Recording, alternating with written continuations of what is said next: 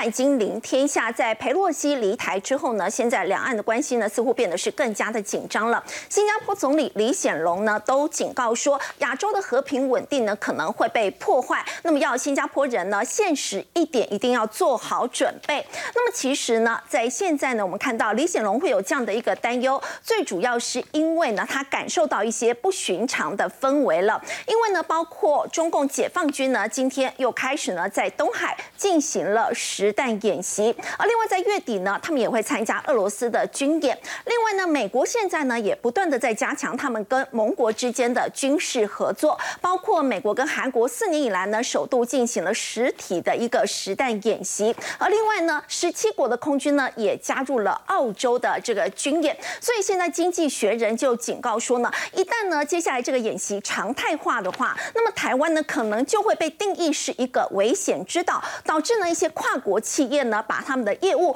转移到区域内其他呢相对比较低风险的国家去。当然呢会影响经济表现的呢还包括了在天灾的一个部分，像是呢中国大陆呢现在面临到严重的干旱，可能会导致在今年的经济成长率呢会低于百分之三，而欧洲呢同样有超过一半以上的这个国家呢现在面临到严重的干旱的问题。对于经济的伤害到底有多大呢？我们在今天节目现场为您邀请到是资深媒体人王尚志，还有中华大学讲座教授杜子成，大大战略系教授王高成，资深分析师林有明。好，我们先请教尚志。我们看到呢，现在台海紧张升级哦。那么在佩洛西离开之后呢，没有想到一连串的军演才刚要开始，现在连新加坡总理李显龙呢都提出警告了。他说呢，如果说以为在亚太区呢不会发生战争的人，现在真的要面对现实了。对，在佩洛西的这个风波之后呢，其实台湾海峡历经了中国大陆的围岛军演之后。原本预期应该是不是要平息一下？因为这种军事紧张都是一波紧张会平息一下，但是看起来完全没有平息。现在在以台湾海峡或者是在包括亚太平洋乃至到泛亚洲这个当中的军演，值得为大家来整个清点一下。首先，我们先来看澳洲地区。那澳洲现在进行的从十九号开始的这场军演叫做 Pitch Black。漆黑军演哈，那么这场漆黑军演是由十七个国家的一个联合军演，过去是长期以来都会定期军演的，但是因为疫情而停办了。那么这次的军演过程里头，包括了我们熟悉的这些欧美的这个英国的这些国家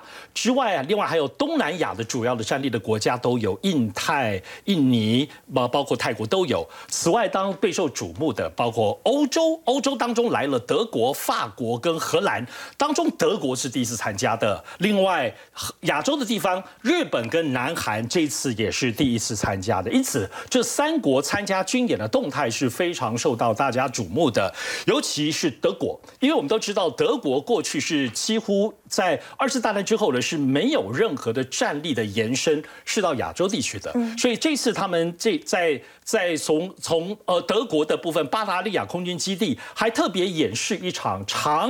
长飞行行的，那么只在阿布达比的地方稍微降落了一下，然后就直接再飞到新加坡，然后就到澳洲，而且在整个媒体报道当中还特别谈到了，因为是一个长期的高空的持续的抵达，那么在他们的媒体报道，他们的飞行员战斗机的飞行员还穿了尿布。那么还变成一个所谓尿布军演在当地。那么虽然听起来是有一点笑话的意思，但是也表示这个当中是非常特殊的。大家从德的角度来看，到这次德国的。呃，德国参加了这次十七国的联合军演。那么要知道，澳洲所举办的这次军演，过去长期以来都应该是一种交流性的、联合性的这个性质。但是在这一次，大家认为整个的解读更是指向了牵制中国。那么这是澳洲的这个军演。在下接下来值得注意的部分是美国跟韩国的这个军演哈。美韩的这次军演在二十二号即将举行的部分呢，它所举行是四年来的。之后最大规模的军演，我们知道中国大陆在台海的围岛围岛的这个军事演习之后呢，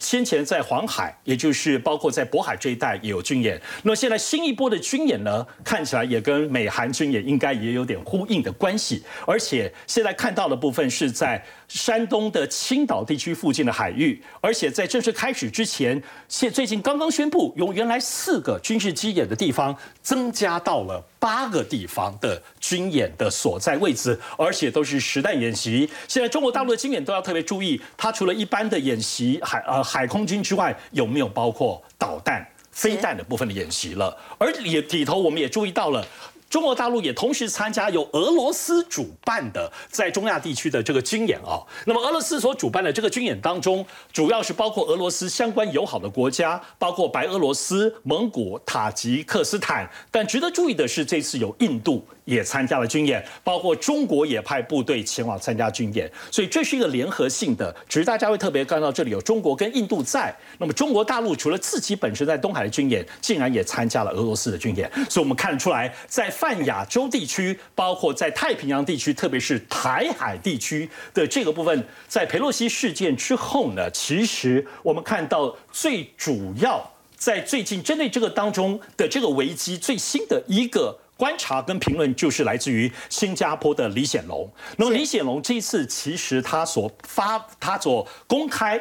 表达的他的这个态度，竟然是在新加坡的国庆。哎，我们知道，其实，在国庆都是讲一些大概非常开心的庆祝，那么受往今来的一些话。但是呢，李显龙这一次他提到的部分是，竟然要大家哈在国庆庆祝大会说，新加坡人啊，现实一点。做好心理准备啊！那么李显龙主要是提到的部分，还是谈到美中关系的这种紧张状况，特别是包括乌克兰连带的，使得现在亚太地区的这个安全问题非常值得新加坡人注意。他说要现实一点。什么叫现实一点呢？他特别诠释说，现在在美中两国的这样这个许多的问题，有非常严重的这种存在上的分歧，包括了意识形态、意识形态还有政治体制。所以意思说，在虚实之间的这种冲突性是由外到内的严重性。而中国现在本身的这种日益增长的影响力，还有许多的具体问题，包括贸易争端、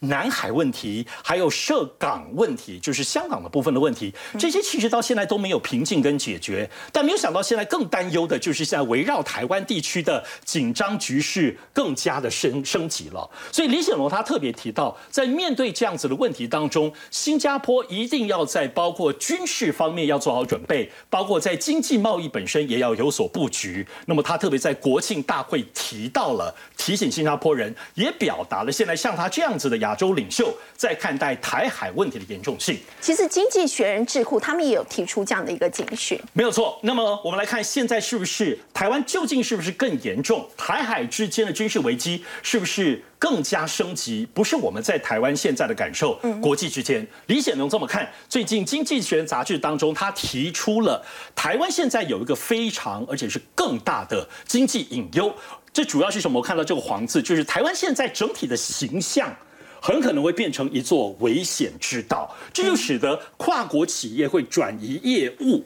到其他风险比较低的、风险比较低的这个国家或者是地区。另外，《经济学人》杂志提出更严重的是，台湾海域这个地方，主要它涉及到是全球最忙碌的航道。所以呢，现在来看是怎么样？以 Bloomberg 的部分的的这个分析，它里头现在全世界哦，有半数的货柜轮都是驶经台湾海峡。台湾海峡这个地方，特别是往东北亚哈，往日本、韩国，都由日本、韩国之后呢，继续往美国。所以这里头都是进入台湾海峡。所以这里有百分之八十八的最大型的货柜楼都行经台海。所以也就是说，台海一旦是以军事危机、军事行动的常态化。造成动不动海空军当中就要封锁，这不只是影响到台湾，更直接影响到全世界的经济。包括上下游的所谓的这种，特别是半导体科技业的供应链。好，我们特别来看一下这个《经济学人》智库提到的这一段话，真的让大家呢就会发现，这个台湾难道真的要变成这个危险之岛了吗？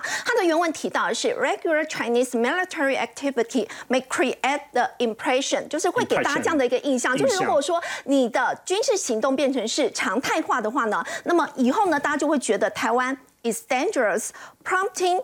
multinations，就会让这些跨国企业呢，把他们的这个业务转移到其他呢 lower risk 比较低风险的这些区域内的其他的国家去。其实这对于台湾是相对非常不利的。而且现在看起来，这样子国际的印象对台湾是危险之岛的这种印象，乃至于定义。已经逐渐形成了。我想《经济学人》杂志是先预先指出这一点。我们最后要特别提醒大家，其实比如说像新刚李金祥龙也提到香港问题。其实香港现在其实只是更多，因为反送中事件之后呢，有一些政治治理的一个改变。其实这都没有太大的改变，可是外资撤退的程度超过想象。台湾一旦变成危险之岛，包括外资对台湾的投资，乃至台湾整体的全世界相关的经贸。显然都会有很大的影响。好，不过要请教上次那如果这样的话，佩洛西离开，那么对于台湾到底得到什么呢？好像似乎什么好处都没有得，完全没有得到。而且看得出来，其实现在无论就台湾内部本身，其实包括在台湾的包括选举等等，看起来佩洛西的事件也没有被大大多的拿来利用。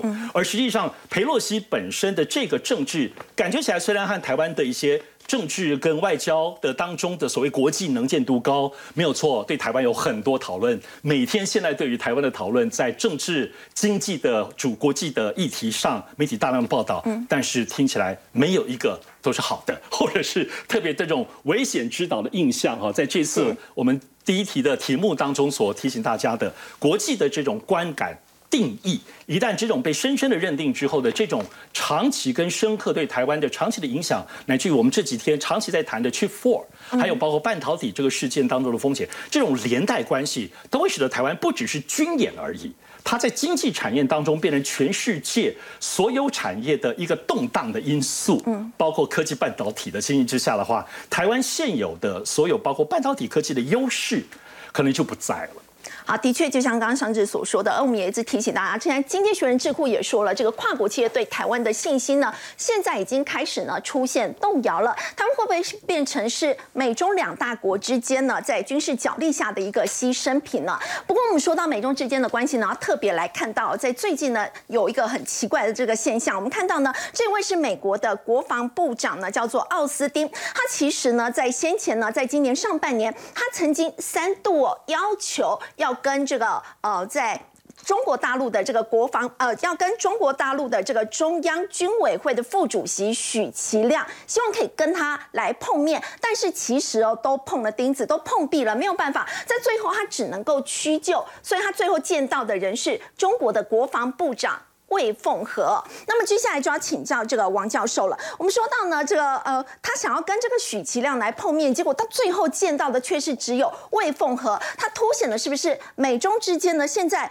彼此之间已经到了互信不足这样的一个情况。确实，其实美中的互信本来从拜登上台之后就不是很强啊。大家本来以为拜登跟过去的特朗普政府、这个川普政府不一样啊，就是说他可能会采取一个比较像。这个奥巴马时期跟中国呢，除了有竞争，但还是有交往的一个政策啊。但是我觉得受限于就是说美国国内氛围的改变，以及我们看到美国的舆论啊，以及美国的共和民主两党，甚至包括就是执政的民主党的议员呢，也都相当的强烈的这个反中。这最主要就是说，这个美国的这个整体啊，从他的一个智库到他的民意代表、政治人物，他们都担心中国的崛起呢，可能啊会威胁取代。在美国在全世界以及在亚太地区一个超强的一个地位啊，所以我们看到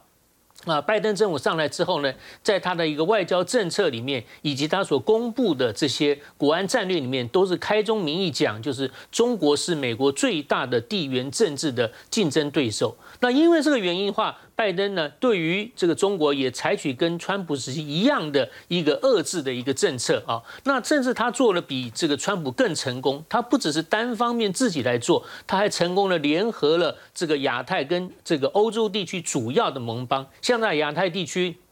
那除了这个澳洲、日本之外呢，他也把印度也拉进来，所以所谓的这个四方会谈呢，这个领袖的这个层级会议也举行啊。最近我们看到，本来南韩也采取一个过去呢，在文在寅政府是比较稍微是比较亲中，跟比较这个啊跟美国也是保持这个友善，但是呢，跟中国也不错的一个政策。但现在上任的这个尹锡悦政府呢，也变向一个比较右派的一个政策啊，就是说相当的一个走向比较亲美，跟美国呢多次已经举行了联合的军演，也跟日本的这个军事关系来改善。所以在等于等于说，在整个的这个呃亚太地区，那么除了这些国家之外。那么美国也联联合了这个欧洲主要的盟邦，像这个呃北约的这些国家啊，还有 G7 的峰会里面，包括啊就是说把英国也带进来，跟澳洲举行这个呃 AUKUS 这个三国的军事上的一个联盟。那我们看到在这一次刚刚也提到了，在澳洲举行的这个联合军演的德国也首次呢派了他的战机来到这个亚洲地区。换句话说，欧洲的一些强国慢慢的也追随美国的政策呢，来共同关切。这个印太或亚太的安全，那当然是暗指着也是遏制中国的军力的一个发展。所以在这样的一个氛围之下，当然在拜登政府一开始呢，其实中美两国关系就不是非常的好啊。不过我觉得就是说，其实美国的这个政策呢，还是就是说在竞争当中，他他希望能够避免这个绝对的一个冲突啊。因为拜登政府也讲过，就是说他们对美呃对中国的政策呢，呃该竞争就竞争。该合作就合作，该冲突的时候是冲突啊。不过似乎来讲，就是说他们还是希望竞争的层面多一些，因此还是希望这个双方至少在军事方面能够有一些这个对话。所以我们看到美国的国防部长呢上任之后，在这个双方的互动里面，希望也能够加强军方的之间的啊一些接触啊。但是他讲求见三次这个中央军委会副主席许其亮，那是因为就是美国认为这个中国大陆是以党领军的。这样的一个体制啊，也就是国防部长他还是听命于中央军委会。当然，你国防部长不可能直接见到军委会的主席这个习近平嘛。当然，退而求其次，就希望见到副主席许其亮啊。但是大陆可能，我觉得基于两个原因。第一个原因就是说觉得不对等啊，就是你是国防部长，你怎么可以指名要求一定要见到我军委会的副主席？那第二个当然就是刚刚主持人也谈到，因为双方的这个互信不好了，所以事实上也不太愿意跟他见面。所以终于在今年六月份。啊，在这个新加坡的香格里拉的会谈里面，双方的国防部长终于能够能够见到面啊。但在见到面的时候呢，其实，呃，大陆的国防部长也是开宗明义的跟。啊，美国国防部长讲得很清楚，就是说中国非常重视它的这个领土主权的一个完整啊，因为美国从拜登上任以来呢，啊，也不断的对于台海的事务呢表示说他的关切啊，而且持续川普时期对台的啊一些一些军售等等啊，以及还有一些他自己派的特使团或美国国会议员到台湾来访问啊，所以这些方面都累积了中国极大的不满，也借由这一次两国防长的会面来直接的跟奥。斯汀做这样的一个宣誓啊，但是。至少双方还见了一些面了啊！后来这个双方的还有其他的一些呃官员，譬如说国安层级也见了面，好像关系稍微有一些改善。但是想不到这一次佩洛西来访之后呢，双方关系又再度的一个恶化啊！所以中国不只是对台宣布军演，对美国也采取了一个制裁的一个政策，就是宣布啊，在战区方面的领导人以及国防部门工作这个层级的会谈呢，又暂时的一个停止啊！那甚至还有包括海。海上之间本来意外避免冲突这样的一个磋商机制也都停止，那这事实上来讲，对中美关系以及地区的安全影响是非常大的啊！因为我们知道战区，中国大陆现在的体制是战区就主战嘛，就是说他掌管战争的一个事务啊。如果你战区第一线的领导人之间跟印太的司令部之间没有这个沟通的管道，因为双方都是直接在印太地区部署跟交接的第一线的这个指挥官，那你现在这个会谈也也中断了，那国防部门。层级的工作的会谈也中断了，还有就是海上避免这个意外冲突的磋商机制也都中断了，这比之前更加的恶化。所以我想，这是为什么像呃新加坡的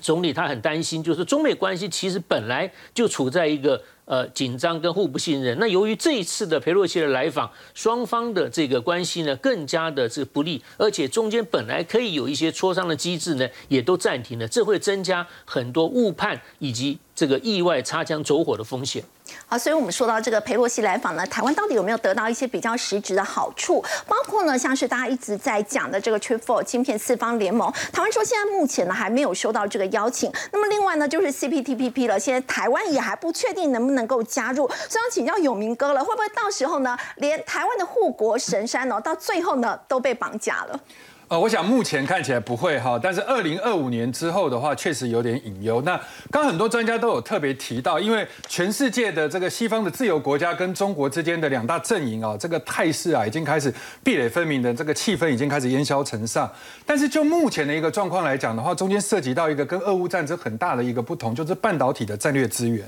所以半导体这一块的话，它没有办法像这个刀切豆腐两面光，就一下子之间的话，我就可以舍中国不要。那如果就西方的一个国家来讲的话，台湾、日本、韩国跟美国结合起来的一个 Chip Four，在目前为止的话，这个部分的态势一定是慢慢的去做成型。那台湾在短期跟中期来讲，一定占有很大的一个地位。或许大家会怀疑说，李在龙被特赦之后，那南韩这个地方又烧了三星烧了二十兆的一个韩环，也就是相当于四千八百亿的一个这个台币。那会不会在半导体整个发展起来之后，反而南韩成为台湾的备胎，然后这个地方造成了美国不需要？台湾，但是我跟各位来报告哈，就目前来讲的话，是真的不会。为什么呢？如果你再把它这个产业做一个细分的话，南韩三星的半导体在先进制程上面来讲是拼不过台湾的。我讲的是五纳米。好，那再来在成熟的制程上来讲的话，目前也拼不过台湾跟中国。好，然后接下来呢？如果以韩国来讲，它是不是 Chip Four 加入了美国之后，从此之后就一帆风顺、万里无云？也不会，因为它有 dilemma，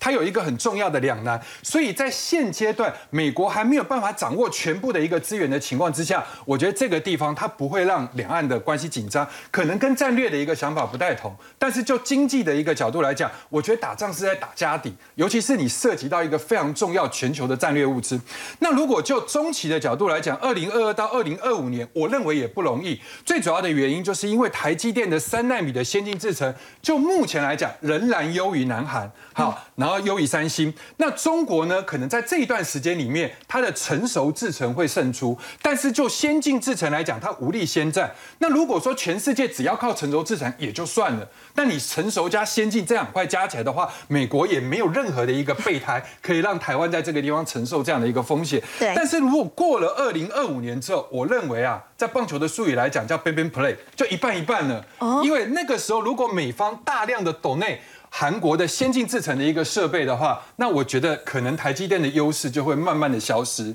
好，虽然不会完全的不见，但是我觉得它的竞争地位可能就会被取代。那再来的话，Chip Four 为什么会让南韩陷入两难，而且被南韩视为所谓的灰犀牛？第一个，大家要知道，如果今天南韩向中国靠拢。对，因为中国它的南韩在中国的一个市场有百分之六十的一个市占率，那这个占整个南韩在半导体销售的百分之六十。如果我今天放弃这百分之六十的话，南韩的三星也好，或者整个的国力来讲就会掉很多。但是问题是，如果我救中国的话，我势必要去舍弃美国，而且我有很多的补助拿不到。那一舍弃美国，就等于形同退出了全球的半导体市场，因为含包含欧洲的西方先进社会。那再来的话，如果我今天是要靠拢美国的话，我立刻。刻就面临到刚刚所说的断炊的一个问题。对对，所以现在南韩他在极力主张一件事情，就是可不可以让 Chip Four 不变成一个所谓的排中联盟，而只是一个技术交流联盟。这个就看美国现在接下来是怎么主导这件事情。那如果说今天认同半导体在这个地方非常非常重要的话，确实我觉得 Chip Four 这个地方让大家选边站，很可能还不会这么快。那就中期的角度来讲，包含二零二二到二零二五年，我们来看下一章的一个部分。好，那如果就二零二二到二零二五年的时候，那各位可以去看一件事情哦。这一段时间里面，中国会有二十座成熟制成的一个晶圆厂。那各位可以去从二零二二一直算到二零二六年，二零二六年还有五座。那如果就二零二二到二零二五年这段时间里面，总共有二十座。所以如果就成熟制成来讲，我认为中国确实会领先。那成熟制成是用在哪里呢？比如说车用，比如说山西，比如说你看到的一些的白牌家电。那如果就这一块不见的话，那现在只能靠台湾，只能靠先进制程。那台湾先进制程绝对日本不会是我们的对手，一定是三星。那三星现在出了一个很大的问题，大家会认为说，他现在李在镕出来的话，就等于是呃，未来就是这个是万里晴空吗？不可能，因为它中间有一个失落的五年，就是从二零一七到二零二二这一段时间，它的技术完全没有办法衔接，而且跟台积电的差距越来越大。各位要知道，半导体的四千亿投下去，不是马上立竿见影就可以看到效果，它是需要技术、人人才跟时间的累积。所以这段时间里面，即便三星在往前走，台积电也是在往前走。对，所以我最后的一个结论是，二零二五年之前，可能战略这边看起来气氛很肃杀，但是我认为有惊而无险。但是二零二五年之后，如果说今天在极紫外光或者是其他的一个先进制程里面，真的不给中国了，但是把这一块拿去给韩国了。啊，包含美国也好，包含欧洲也好，都拿去给韩国。那韩国搞不好在这一段时间里面，它直接跳过三纳米，直接来到二纳米，甚至更先进的一个制程的话，那台积电的地位就会被动摇。好，刚刚有明哥带我们看到，到底呢，美国是不是把三星当成是台积电的备胎呢？至少在先进制程这一块呢，二零二五年之前呢是比较没有这样的一个问题的。不过我们刚刚也提到，为什么韩国呢要不要来加入 Chip Four？他们要考量非常的久，因为美国呢是有这个技术，但是呢中国大陆有它的市场，所以呢其实韩国呢不敢去得罪中国大陆。要请教杜老师哦，其实韩国媒体有报道，我们看到韩国到底有多依赖大陆市场？在两千年的时候呢，韩国对大陆半导体的出口呢占他们半导体总出口，当时只有个位数哦，是百分之三点二。不过到了二十年之后呢，已经达到了将近四成的一个幅度，所以他们五成，对，将近将近五成的幅度，所以这个依赖程度其实是非常的高的。是的，这个韩国对于这个中国大大陆的这个市场的要这个等于说是呃，不是不是只有半导体哦，半导体现在已经呃到达将近五成了。可是除了半导体外，上面还有这个精密机械，还有精密化学啊。底下还有一些像造船啊、食品啊的这个这个呃，等于是零组件啊。那大家也想说，这个韩国这个影视产业也做得非常好啊，那很多音乐的天团啊，什么这些呃电视剧啊，什么这些也都是以中国大陆为主啊。因为中国大陆毕竟有十四亿人口嘛，哈，有一半的人在收看的话，对这个韩国来讲都是不得了。所以韩国其实对于这个中国大陆的依赖市场的依赖是非常非常高的，对。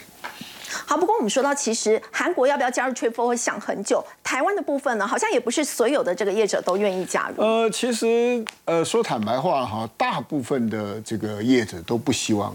为什么呢？因为没有人会为了说这个呃美国市场或者是美国。呃，比如说美国的这个晶片法里面哈，他说你如果到我这边来投资设厂，我可以给你补助，对不对？他呃，大家算一算，说这个台积电可能可以拿到五十三亿美元的补助。那五十三亿美元对台积电来讲不是算很大，台积电每年都要投资一百五十亿到两百亿的资本支出。对，那这五十三亿美元还要五年分五年才能够。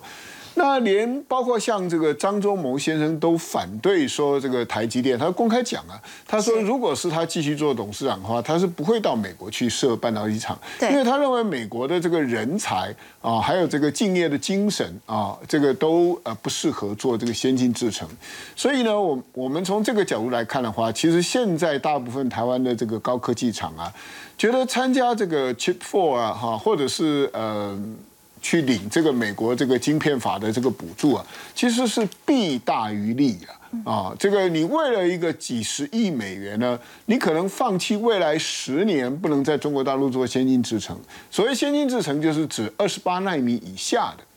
那如果这个不能做的话，我可能就放弃掉了几千亿美元的市场，十年嘛，我一年几百亿不就几千亿嘛？所以这个是呃，绝对是得不偿失的。嗯，那就我呃所认识的一些这个主要的一些半导体公司的老板都认为说，其实他们的态度跟我们现在政府的态度是有一个很大的距离的，只是说因为呃，毕竟他们现在在台湾设厂嘛，他也不太敢公开说出来。但他心里面其实想的，就是说你最好不要约束我在中国大陆的这个市场的拓展。如果这样子的话，对我整体的这个战略来讲的话，等于我断了一只手臂。我整个我整个市我全世界的市场可能我有百分之七十就不见了，对不对？那你美国市场能够提供的一些这个东西，又有这个三星，还有这个美光，还有这个 Intel 在争取，那我在那边能够得到的也是一小部分而已啊。所以我何必为了一点点的东西呢？我去放弃一个很大的市场，这是绝对是对于企业来讲是一个不划算的打算。好，刚杜老师有提到呢，其实大部分的台湾业者呢也是不愿意来加入缺否晶片四方联盟的。不过我们也可以看得出来哦，在美中两国之间呢，除了在军事方面的角力以及科技的角力之外，现在在货币战呢也是烟硝味浓厚哦。要请教这个指娟了。我们说金砖五国呢，其实他们现在已经达成这个去美化的一个共识了，就是呢会用人民币来做结算。我记得哦之前有一本书叫做《货币战争》，那时候它的中心思想就是谁能够主导货币，谁就能够主宰全世界。那在过去的数十年当中，美元的确是主宰全世界。那我们这边呢，先给大家看的是目前截至到六月为止最新整个主要的国际结算货币的一个份额，美元还是最多的啦，超过四成的一个比例。它其实排名第二的是欧元，大概百分之三十五。那再来其实就落差还蛮大了。再来就是英镑，然后日元，其实人民币大概只是排在第五的位置。但是就这么刚好，最新最新，日经中文网却出了这样的一篇社论。其实我们一般感觉日本跟美国应该相对来说比较友好一点，可是他却出了一个这样的社论，他直接就直指标题就直接下，他说，呃，美元一强就美元独强这样的格局，他认为说可能已经要结束了哦。那他的这篇文章的论点，它主要是分两个部分来做阐阐述。第一个，他是先就这贸易的经常账逆差这件事情来解释，他解释是说，呃，美国现在最新它的贸易逆差又再度创了历史的新高。那所谓贸易逆差，就是呃，我美国的钱流出去的呃钱是比较多的，所以当我今天的钱流出去比较多的情况下，按照这经济学逻辑，这一个国家的货币应该会贬值，这是他就贸易那逆差这件事情来做解释。那他第二个解释就是这边的，他说现在在使用美元或者说要去美元化的国家越来越多了。是，那他这边他就特别有提到，就是像刚刚您所说的，在呃六月的时候，我们过去有在讲那个金砖五国嘛，BRICS，在这边中国、俄罗斯、巴西、印度还有南非这五个国家，在最新的金砖国家的高峰会上，他们似乎达成了一股默契，他们正在讨论说，要来建立一个以他们自己。金砖国家为主的一个筹备的一个一个一篮子的货币的计价方式，也就是说，过去我们可能都是呃中呃人民币对美元，或者是呃印度对呃卢比对美元等等。他说现在不要，我们自己我们自己走一个我们自己的国际货币的一个国自己一篮子结算的一个机制。好，那这是其一。那再来还有一个，他这边也讲到的是中国跟俄罗斯两国一样，自从这个俄罗斯被西方国家给制裁了之后，他现在看起来跟中国的这个密切度是越来越紧密。了，他们两国现在也同样是不使用美元来做一些交易，他们主要已经直接用人民币还有卢布来做一些贸易了。那这边呢也提到一个很有趣的，呃，石油、国际原油还有很多的大宗商品，基本上现在都是用美元来做计价。可是现在呢，中国和沙地阿拉伯现在积极的在讨论，他们希望能够用人民币。来做原油计划的交易，其实这件事情已经谈论了大概有六年的时间了，但到近期哦被很积极的拿出来做讨论，所以也在想说，哎，是不是这个有点讨论到差不多，可能要可以定案了？如果如果呃，到时候沙地阿拉伯如果真的让这个原油用人民币来做计价的话，那的确就是让人民币在国际之间的地位提升非常非常的多。所以这一篇文章在结论的时候，他就下了一个结论，他说。目前呢，大概就是一个美欧日为核心的，是一个美元的经济圈，要来对抗的呢，是以中国还有俄罗斯为中心的，就是所谓的去美元化的一个经济圈。这是在一个货币的角度。那我们刚刚有讲到啊，中国和俄罗斯现在的这个贸易非常的紧密嘛。那我们来看一下下一张的字卡，这边有帮大家解释了，主要呢是来看到的是。在俄罗斯，它现在呢，在当地，因为刚刚讲到，它受到了西方制裁的关系，所以它现在成为了人民币在境外第三大的使用国。目前人民币最大使用国还是在香港了，百分之七十。再来呢是英国百分之六点三。那现在你呃这个俄罗斯呢，呃排第三了，对，排第三了，已经来到了百分之三点九。可是重点是在这之前。呃，连前十五大的名单都挤不上去，可是现在瞬间变成了第三大的使用人民币的国家。那背后大概有两大层次的意义啦。第一个就是，呃，主要呢，就像刚刚讲的，俄罗斯现在积极的远离这个美元结算。那同时，他其实也告诉你了，我就是往跟北京越走越近这样的一个立场。立场很清楚，很清楚。那另外呢，这边呢，他也在讲了，其实俄罗斯他自己也有动作，他把一些呃跟他比较友好，也就是在这次没有制裁他的国家，例如像是中国、像是印度、像是土耳其等等，他也把这些没有制裁他的国家的包装起来，希望可以一起来开发一个属于他们自己的 SWIFT 的运作的金融传递的一个机制。好，不过我们说到呢，对这个经济层面的影响，除了我们刚提到的地缘政治的这个风险之外呢，还包括了其实在天灾的部分。那么中国大陆呢，面临到相当严重的这个旱灾，那么今年的经济成长率呢，可能会低于百分之三。先休息一下，稍后回来。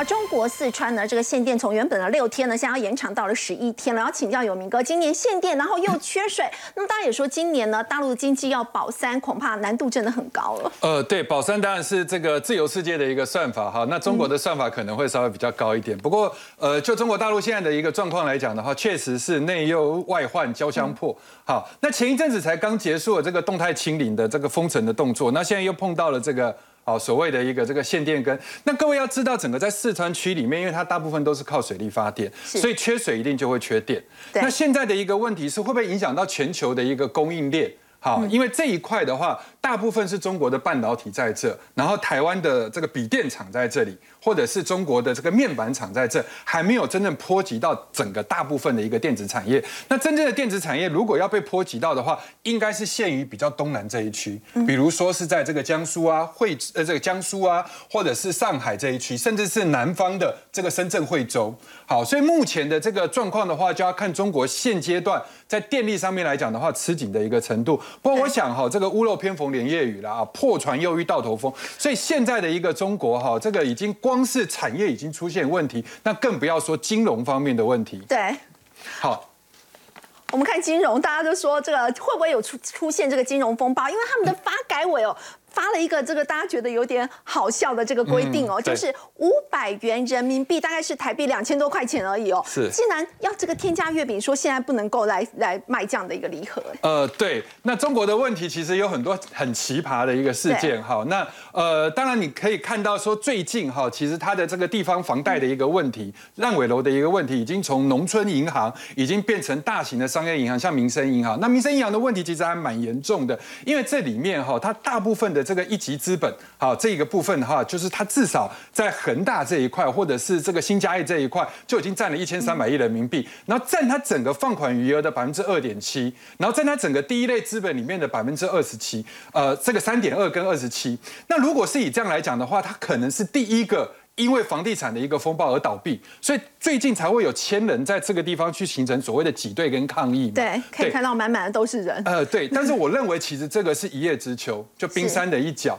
那所以我们来接下来看一下整个中国哈这边一个比较大的一个问题。那各位可以去了解一下，我们看下一页的一个部分。好，第一个哈，中国的债永远都不会是。这个看到的国债，因为如果就国债的一个角度来讲，全世界国债最高的一个地方是在日本，好，这个占 GDP 的百分之两百五十八。然后接下来各位可以去看超过一百趴以上的比比皆是。那中国的话，其实在二零二零年的时候，国债的一个比重大概是百分之六十五，然后到去年的时候是百分之六十九。那预估。在经过了六年之后，到了二零二七年的时候，中国会攀升到九十五点四，大概会跟这一些你看到的西方社会。差不多接近百分之百是差不多，可是我们在讲另外一个比较严重的一个问题，就是高手在民间的问题，所以它的真正的负债绝对不会是在政府，而是在民间。那为什么在民间呢？因为这边有一个最新的一个公布，今年的第一季中国的总债务占 GDP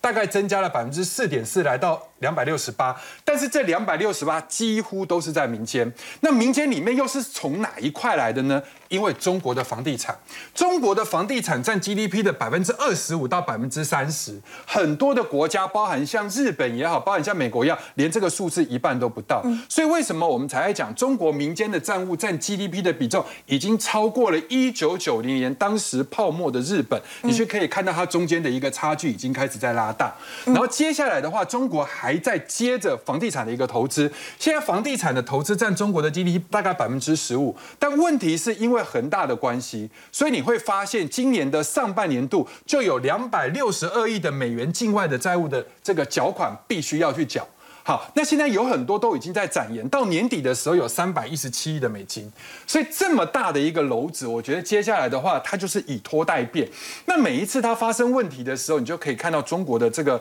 呃这个人民银行在放水。对 对，就是降准啊，或者是降息啊等等。可是你这样降下去之后的话，其实它只会让烂头寸变得更多。那各位要知道，就是说会不会变成下一个金融风暴？我们先来看金融风暴的前身，也就是两千零七到两千零八年，当时的美国是怎么处理？我们都知道，美国当时是次贷风暴嘛。对，那次贷风暴的一个。呃，形成是在二零零八年形成，然后之后呢，美国到底是怎么把它解决掉？就是由财政部发行债券，然后联准会一次就是 FED 一次的把它买进，买进了之后，它是不是就释出了强力货币出去？到了这个市场之后，让市场解决了流动性的一个问题，然后接下来的话，等于是把所有的账都给联准会一次的吃下去。但问题是你联准会吃下去之后，这就像核电厂，看起来很危险，但是你至少。目标很明确，然后我只要好好的去管理它，那这样子的话，它的风险其实是可以降低。所以以后再慢慢的用十年的时间，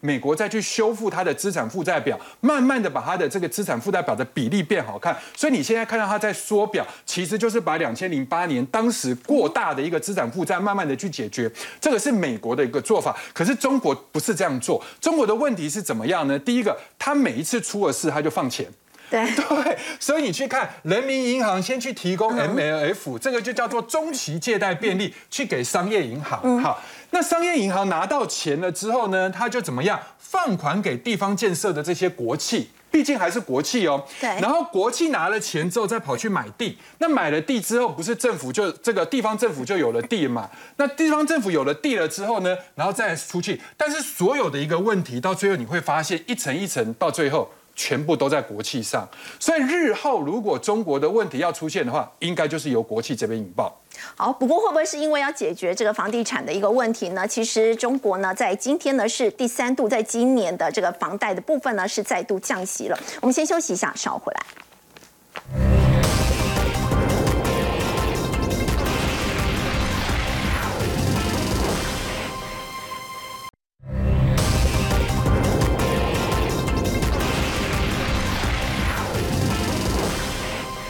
正经历六十年以来最严重的这个热浪，其实，在欧洲呢也是面临到五百年以来呢最严重的干旱，包括在美国西部，大家说这个干旱严重的情况是一千两百年一遇哦。所以要请教芷娟的是，现在全世界好像都面临这样的一个危机。先来分享一个我朋友的真实故事，他七月底的时候去伦敦一趟，他跟我说那是一场灾难。怎么说呢？因为太热了，热浪来袭，所以连伦敦都有四十度以上的一个温度。他说他在这个百货公司啊，不止百货公司哦，还有做屋。Uber 啊，或是逛这个呃博物馆等等，他说冷都没有冷气感，完全感觉不到冷气，他已经差点要中暑了。那后来呢，他原本要坐这个欧洲之星从伦敦要去到巴黎，要坐铁路，结果因为铁路也因为太热了，他们担心这个轨道会变形，所以欧洲之星就停驶了。那停驶了之后，他就想说，那不然我们就坐飞机过去吧。结果这个机票暴涨到将近将近四万块台币，所以绕了一趟，后来还跟我说，今年的欧洲他觉得是一。一场灾难就对，那一切都是因为热浪来袭。那我们来看现在今年的欧洲到底发生了什么事情呢？如果以这个莱茵河来说的话，非常重要的欧洲的干道莱茵河，它呢因为干旱，然后没有水，所以整个降到说你的船都只能够走一边，水位掉到只剩下三十三公分。三十三公分。那个概念，我今天早上还特别量了一下，我这个虎口这样大概是十六公分左右，就大概两个加起来，水位就大概只有这样子的高度，你的船当然没有办法去做行驶嘛。好，这个是在莱茵河的部分。那另外呢，因为这个水位降低，所以就发现把很多原本沉在呃河里啊的一些东西全部都都浮起来了。譬如说，像这个是西班牙的巨石阵，过去哦，也就是埋在水库底下，下面跑起来了。那另外这两边呢，是在二次世界大战的时候，那时候有很多的呃沉船，或是有相关的一些炸药，结果现在也通通浮起来了。像这边讲到的是有一个装了有两百四十公斤炸药的一个呃，美国制造的一个未爆弹在这里，然后这边有一艘船，也是类似的状况。那这个也很有，不能说很有意思啦，因为蛮难过的。这个是呃，在遍布德国还有捷克欧洲地区，他们称之为叫做饥饿之石。他说这个石头啊，之前呃见证过历史上大旱、大干旱对人民曾带来的一个苦难，上面还有刻字，上面就刻字写说，如果你看到我的话，那么你就要哭泣。所以这样的一个情况又又再次显露出来了，没有错。那现在这到底会发生，会变成什么样的一个状况呢？好，我们来看一下下一张字卡。欧洲现在面临到的这个状况，危机一波波。刚刚我们讲到的是莱茵河嘛，莱茵河它其实还有一个非常重要的一个功能是。德国它现在需要，因为天然，因为俄罗斯现在减少提供欧洲天然气之后，那我还是要发电，尤其那么热，我要吹冷气啊，我还是要发电怎么办？那还是走回传统的，比如说像是火力发电好，那火力发电要煤，可是偏偏这个煤的运输要运到德国，它要走。莱茵河，所以呢，就会发现说，呃，在这个煤炭的运给方面就没有办法去让它能够火力发电，能够去有这个煤可以来做使用，这是其一。好，那不然我今天走这个核能发电好不好？但核能发电大家不要忘了，我要冷却中间的这个那个煤，这中间那个芯嘛。如果你没有冷却的话，它会有呃产生氢，然后就会有爆炸的危机。所以如果你要核能发电可以，但是水资源也很重要。所以他们现在也有发现一个问题，就是如如果现在呃持续没有水资源可以来降温核能发电厂的话，它现在也没有办法发电，它还是要停机，因为没有水，所以那这样就会是一个多重的问题。因为在这边讲到了，俄罗斯在这个时候还火上加油，他现在宣布他来断你的天然气，要再断三天，时间大概是八月三十一号到九月二号这样的一个时间。所以你说你天然气呃没有了，然后煤没有办法运，核能也有问题，就是水资源的问题。但其实现在还只是夏天，对不对？可是对于欧洲国家来，说他们已经想到。我夏天气候就这么热，那我今年冬天极端气候是不是也会很冷呢？那如果俄罗斯又不给我天然气，说我该怎么办呢？所以欧盟执委会他们还呃开出了一个叫各国回去研究一下，可以如何安全过冬的一个计划。那目前呢，就民间来说，一些小趣闻放在这里，比如说以德国来说，他们今年的上半年，从呃民众很有危机意识，他们已经开始从呃土耳其要来买电暖炉，就是为了要今年能够。过冬，所以他们呢，那个电暖炉的进口的数量比前一年来说增加了百分之八十二的幅度。那另外这个呢，呃，奥地利的民众也蛮有趣，他想说，那如果我真的没有办法取暖，我怎么办呢？那不然我自己来劈柴好了。所以现在他们的网络关键字，你就会发现劈柴这样的一个关键字，在呃这个奥地利来说，关键字的搜寻度增加许多。好，刚刚我们提到这个德国，稍后就要回来关心的是德国经济呢，其实他们现在正在以惊人的速度呢。在依赖中国大陆，先休息一下，稍后回来。